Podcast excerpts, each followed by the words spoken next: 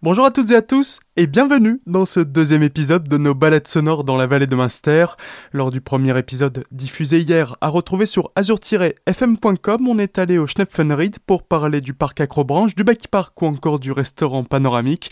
Quant à aujourd'hui, un beau programme de nouveau, nous irons à Mulbar à la boulangerie au Petit Schlitter, nous visiterons un musée et nous finirons par buller dans une brasserie.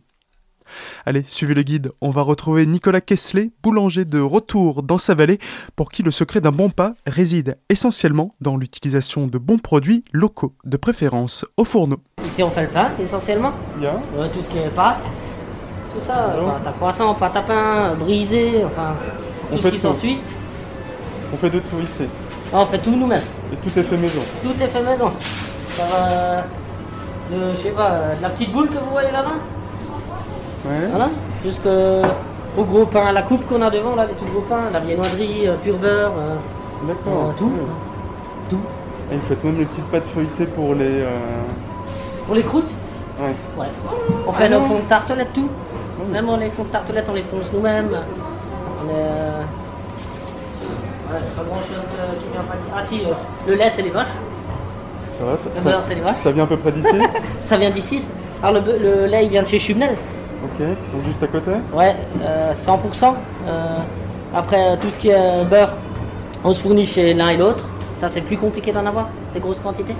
On a la ferme Heinrich, on a. euh, euh, qui on a encore On a Heinrich, on a euh, Schott aussi, la ferme Schott qui nous fournit du beurre. On a les Locher euh, qui ont le Fur Smith sur les crêtes.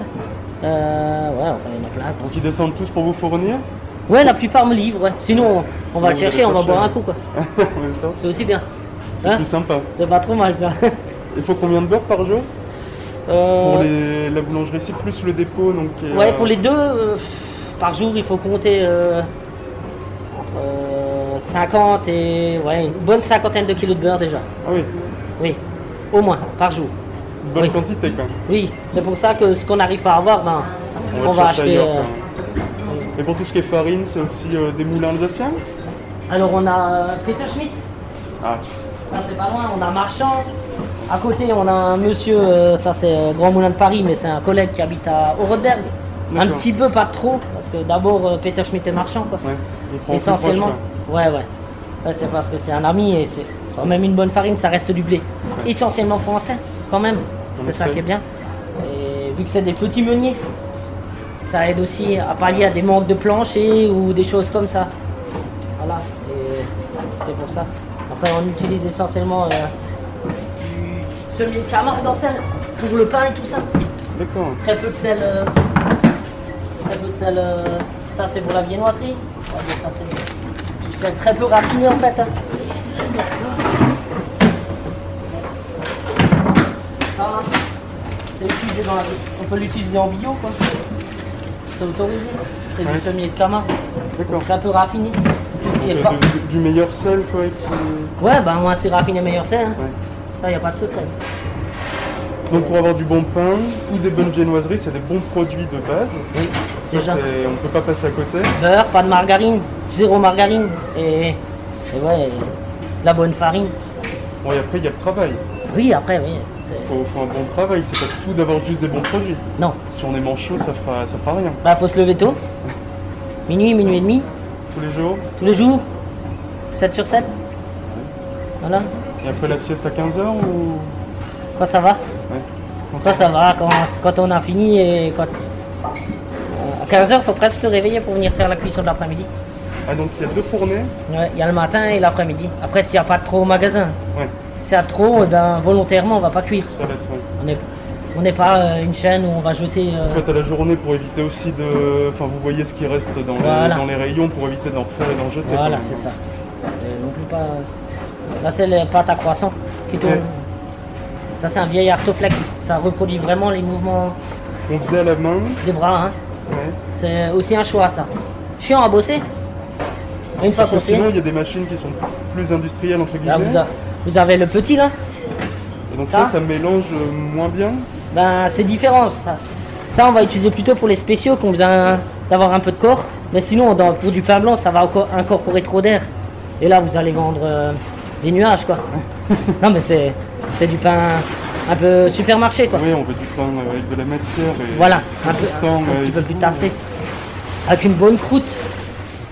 Et donc du coup, la spécialité de la maison ici, c'est quoi? Qu'est-ce qu'on vient chercher au petit Schlitter Wow, un peu de tout, hein. Un peu de tout? C'est familial, donc ça va du petit déjeuner jusqu'à l'apéro, jusqu'aux 4 heures quoi, pour, euh, pour le dessert.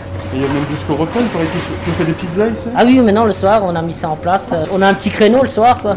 On m'a dit qu'on traversait toute la vallée pour les pizzas. Euh, ça, je sais pas. Euh, je me permettrai pas de dire ça, mais. Ah, c'est le maire qui l'a dit. Hein. Ah, c'est le maire. Il est peut-être pas très impartial non plus. Non, non, non. C'est vrai qu'on va déjà livrer euh, ju- jusqu'en fond de vallée. Ça, on livre euh, aussi Ouais. le soir. Mais ouais, c'est une- un bon petit truc et ça permet de créer de l'emploi. Ça a permis aussi de créer trois emplois. C'est pas rien, faut le dire aussi. pour les pizzas Ouais.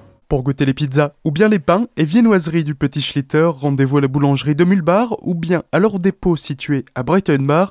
Quant à nous, on se retrouve dans quelques instants à deux pas d'ici pour visiter le musée de la Schlitt et des métiers du bois. À tout de suite.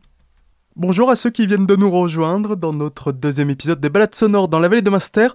Si vous avez raté notre premier arrêt à la boulangerie du Petit Schlitter de Mulbar, pas de panique, tout est à retrouver en son et en images sur azur-fm.com dans la rubrique podcast. Et pour ce deuxième arrêt, nous sommes toujours à Mulbar sur Master, et une Schlitt en appelant une autre. Nous voilà à présent devant le musée de la Schlitt et des métiers du bois en compagnie de Marie Metauer qui va nous présenter cet outil d'un autre temps.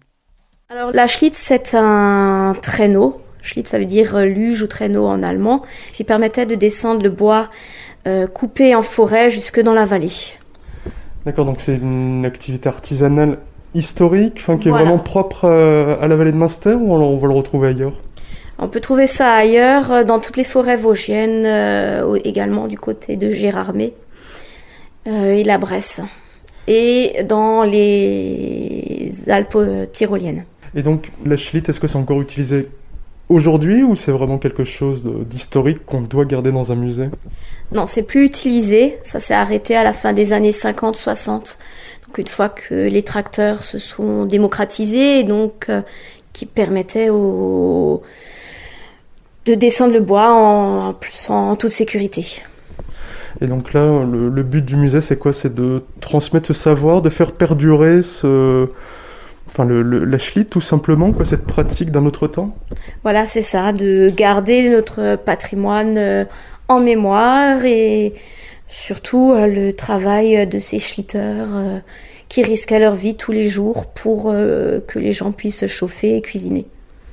Et donc, qu'est-ce qu'on va retrouver dans le musée? Ça va être tous les, tous les objets que vont, qu'ont utilisé les bûcherons de, de l'époque, les Schlitters Voilà, c'est ça. Donc euh, les schlitters, les bûcherons, mais également d'autres vieux métiers du bois qui ont disparu ou qui sont beaucoup plus rares de nos jours, comme le sabotier ou le cuvelier par exemple.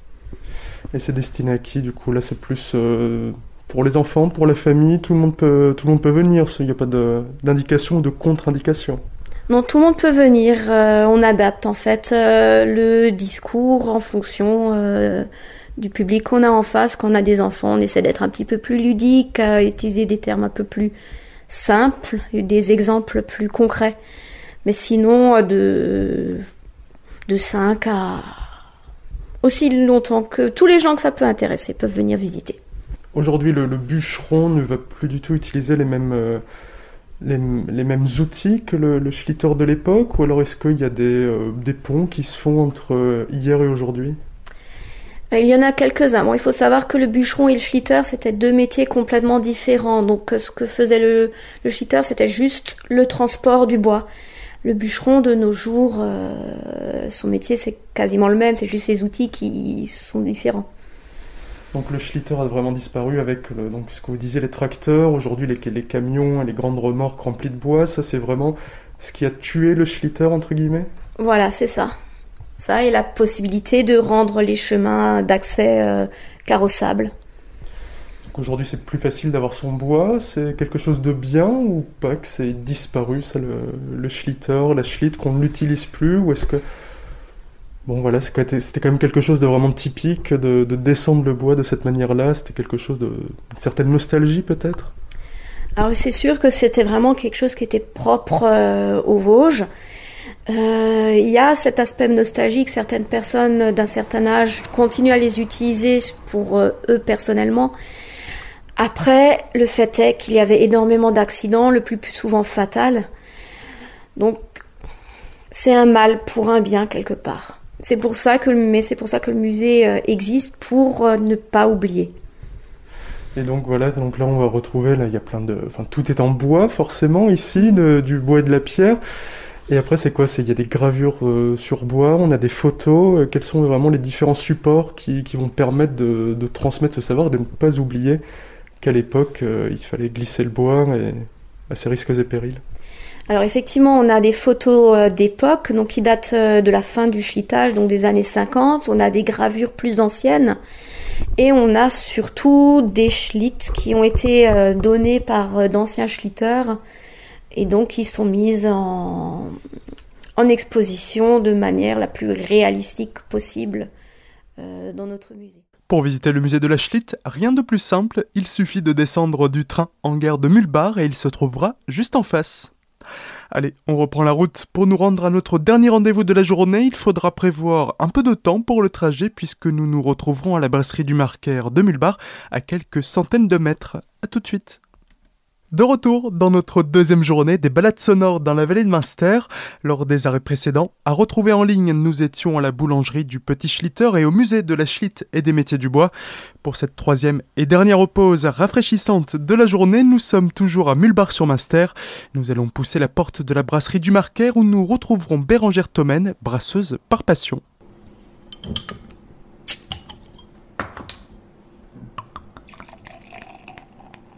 Donc ça c'est une ambrée Donc une ambrée, ouais.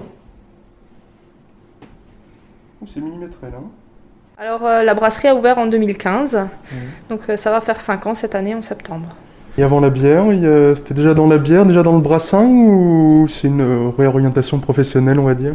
Alors euh, j'ai fait de la bière pendant plusieurs années à la maison comme amateur, mais j'étais responsable qualité dans l'industrie avant. D'accord. Et qu'est-ce qui vous a poussé à créer votre brasserie? C'était envie de mettre la main plus dedans et de faire une bière comme vous l'entendiez à votre image? Donc vraiment une, orientation professionnelle euh, qui s'est dirigée vers ma passion plutôt. Donc j'ai fait de ma passion mon métier et puis euh, pouvoir faire découvrir aux gens des bières vraiment artisanales euh, faites avec amour. Donc là, on est sur le, vraiment plein dans, la vallée de Munster, produits locaux essentiellement, ou alors euh, les, céréales vont venir un peu, un peu de partout? Alors les céréales sont françaises, les houblons sont essentiellement français. Donc euh, après, s'approvisionner localement, c'est plus difficile uniquement localement, mais euh, j'essaye de faire ce que je peux pour utiliser uniquement des matières premières françaises. Et du coup, qu'est-ce qui vous a poussé donc de, faire le, de passer d'une grande industrie ou petite industrie de bière à une petite brasserie artisanale? C'est plus authentique, c'est quelque chose qu'on a plus envie de faire? Alors j'avais vraiment une volonté euh, de m'installer euh, en tant qu'artisan, euh, de faire valoir de faire valoir vraiment l'artisanat et de m'installer au cœur de la vallée de Munster. C'était vraiment ce que je voulais puisque je suis originaire d'ici. Donc un retour aux sources et on produit une bonne bière. Donc on, va en parler un peu. Qu'est-ce qu'on a comme sorte de bière? Blanche, blonde, brune, rousse? On a de tout? Donc là en ce moment on a de la blonde, de l'ambrée et puis pour l'été on a de la blanche. Donc après sur le reste de l'année je produis d'autres bières saisonnières aussi, hein, printemps, bière de Noël, des bières éphémères aussi, un peu plus avec un peu plus de houblon, un peu typé différemment. Donc on n'aura jamais la, même bière quand on vient ou alors il y, aura toujours, on va toujours trouver une blonde, euh, peu importe la période de l'année? Alors il y a toujours euh, de la blonde de lambrée, c'est ce que j'ai toujours. Après en été, effectivement, euh, je vais faire de la blanche, je vais avoir une blanche myrtille aussi vers la fin août. Donc voilà, on essaye de se diversifier et d'avoir d'autres produits. Donc un peu de saisonnalité et puis une petite blanche pour plus rafraîchissante Voilà, c'est ça, plus légère, plus rafraîchissante, idéale en terrasse, en apéro à la maison. Qu'est-ce qui fait la spécificité des bières euh, du Marquaire Est-ce que quand on déguste une bière à l'aveugle, d'ici on se dit tiens, c'est une bière de Bérangère, c'est une bière du Marquaire donc euh, c'est des bières refermentées en bouteille euh, qui sont à mon image, donc pas trop amères. Hein, c'est des bières vraiment typiques d'ici, traditionnelles.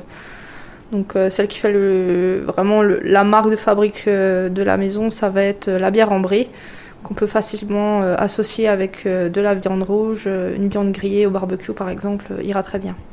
Il y a un petit Munster aussi. Le bière et Munster, est-ce qu'il y a un accord euh, boisson-fromage qui existe? Je crois que le Munster s'accorde avec toutes les bières. et du coup là, vous produisez sur place, mais la brasserie du Marqueur, c'est pas qu'une brasserie ou un espace de vente, c'est aussi un musée. On peut visiter la brasserie? Alors vous pouvez venir visiter. Les visites se font sur rendez-vous. Donc euh, vous pouvez m'appeler euh, donc au 06 74 67 23 04 pour prendre un rendez-vous. Et après, euh, on fabrique aussi de la limonade. C'est pas seulement de la bière, on fait aussi de la limonade. Donc depuis trois ans maintenant. Donc on a la limonade nature et en ce moment on a une sérénité. C'est une limonade qui est faite en partenariat avec un, deux, trois parties. un artisan qui fournit du thé et des, tisanes à Pashtat. Donc on travaille ensemble depuis 2-3 ans euh, pour faire des nouvelles créations. Pour découvrir ces nouvelles créations, ou même les anciennes, vous pouvez rendre visite à Bérangère directement à la brasserie qui est située non loin de la gare de Mulbar. Et pour en découvrir un peu plus sur cette microbrasserie artisanale, il faut l'appeler pour la visiter. Le deuxième épisode de nos balades sonores dans la vallée de Munster est à présent terminé. On se donne rendez-vous dès demain 13h à l'antenne pour la troisième journée avec au programme un déjeuner à la maison du fromage, une visite de la ferme du Versant du Soleil et une rencontre avec une étonnante tourneuse fraise sur bois. D'ici là, retrouvez toutes les rencontres en son et en images sur azur-fm.com dans la rubrique podcast. Bel après-midi en musique sur Azur et à demain.